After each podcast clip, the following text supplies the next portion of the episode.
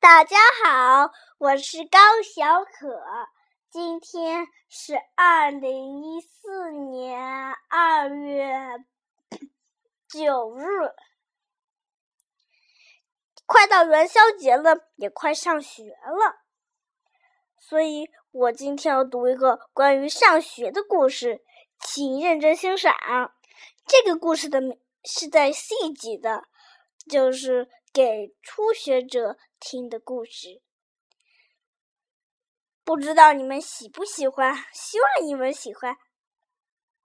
Busy at school 这个故事的名字叫做 Busy at school。现在就开始。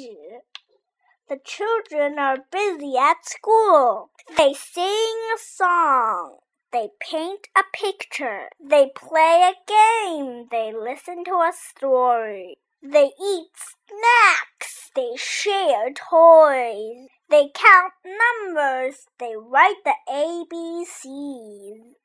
The children are busy at school. What other things do they do? 故事就这么短，讲完了。The end。喜不喜欢我今天录的节目？如果喜欢，就快快给我点赞吧。 哦，对了，我给你说一件很很好的事。呃，过几天以后，可能我会去小姨家。呃，哪一天我给我让小姨在这里节目里头也说一句话，这样这样你们让你们认识认识小姨。别忘了，我爷爷和我爸爸没介绍过呢。嗯，哪一天有时间也可以给我们介绍一下。再见。